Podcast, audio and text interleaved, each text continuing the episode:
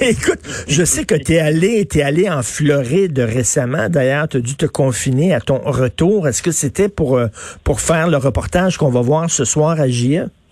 Oui, ce soir, JE, à 20h, on va justement euh, revenir sur cette, euh, ce séjour euh, floridien. C'est en fait un exercice politico, pandémico, politique. tu sais, je veux dire, ou je disais plutôt politico, pandémico, sanitaire, c'est ce que je disais au départ, parce que au fond, on se demandait, d'abord, on est parti avec un postulat de départ qui, tu en conviendra, est assez simple, puis dont on a déjà entendu parler. Qu'est-ce qu'ils vont faire nos fameux snowbirds? Oui. Alors, c'est pas une question qu'on comprend à la légère, au fond, parce que, tu sais, quand même 3,5 millions de Canadiens qui se rendent euh, en Floride l'hiver. Euh, les, les, Canadiens possèdent, Richard, tiens-toi bien, pour 35 milliards de dollars d'immobilisation en Floride, donc d'immobilier. Alors, ils sont importants pour l'économie de certains coins du sud de la Floride. Et puis, euh, ils font travailler, il y a plus de 500 entreprises qui sont gouvernées par des Québécois, qui font travailler 35 000 personnes. Donc, tu vois, c'est pas anecdotique, euh, les Québécois en Floride et les snowbirds non plus. Par contre, euh, on a on a décidé de prendre la, la chose, si tu veux, euh, avec un avec un angle différent après avoir parlé des des snowbirds et de ce qu'ils feront. Tu sais, pour te dire, là, en fait, le 76% des snowbirds veulent retourner en Floride. Oui, d'accord. Est-ce qu'ils vont pouvoir le faire en avion? Certainement, pour plusieurs, tant que la frontière terrestre n'est pas ouverte. Euh, ils devront se mettre en quarantaine au retour et puis ils devront avoir des assurances. Ça, c'est pas mal des choses qui vont se mmh. régler. Par contre, euh, ce qui va pas nécessairement se régler, en tout cas, ou pas à court terme, c'est euh, le clivage politique puis, le, puis les inégalités floridiennes. Pense qu'au final, c'est là-dessus que notre regard s'est porté. Je te donne un exemple. On a visité euh, parce qu'il y a un véritable. Tu sais, c'est très, Moi, ça me, les États-Unis m'ont toujours fasciné. C'est un pays que j'adore, qui m'a toujours fasciné pour plusieurs raisons. Et euh, l'une d'elles, présentement, c'est que la Floride connaît un véritable boom immobilier de gens qui viennent de la côte euh, est américaine, euh, même de la côte ouest, même de Los Angeles, San Francisco, etc., en raison des capacités de télétravail. Donc, ils vont larguer, si tu veux, un appartement à 2 millions euh, de 700 pieds carrés à Manhattan pour avoir une maison avec trois garages à Fort Lauderdale puis venir y faire du télétravail. Donc, il y a une migration de 800 familles par jour en eh Floride. Ça entraîne les prix à la hausse. Donc, c'est un boom immobilier incroyable. On a visité la maison en vente la plus chère de Fort Lauderdale.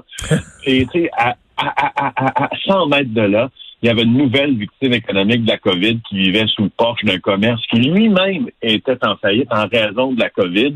Un gars qui est en polo Lacoste, en basket de Jordan Air, là, et et euh, à côté, il y a cette maison à 32 millions avec une designer italienne qui nous dit que c'est vraiment une maison qui est à hauteur d'homme. Tu sais. donc, on exploite ce côté inégal. Ben, c'est ça, c'est ben, c'est le pays des extrêmes, là, où tu peux avoir quelqu'un de très, très riche et à côté de quelqu'un de très, très pauvre. Écoute, à Miami, là, tu as des petites îles à Miami, c'est des, des mansions, c'est des, des maisons là, de plusieurs millions de dollars, puis euh, très peu loin de là. De l'autre côté du pont, tu as des gens qui vivent dans la, la misère la plus épouvantable. Et c'est à Miami-Dade, c'est dans le comté de Miami-Dade euh, que se trouve Homestead, qui est l'une des villes les plus touchées par euh, la, propagation de la COVID-19 euh, aussi aux États-Unis. Deuxième après Los Angeles au fond. Et puis on y est allé et c'est à, à Miami-Dade que dans le comté que les fossés justement se creusent de manière plus large entre les riches et les pauvres. À Homestead, il y a une personne sur quatre qui vit sous le seuil de la pauvreté, c'est 25% hmm. mais c'est quand même une ville, et c'est justement, et, on verra là plusieurs paradoxes dans cette émission-là, c'est quand même une ville euh, où, on va voter républicain. Euh, c'est quand même une ville où il y a comme une forme de trumpisme à la vie, à la mort. Alors, ça hmm. va être spécial de voir un peu ça.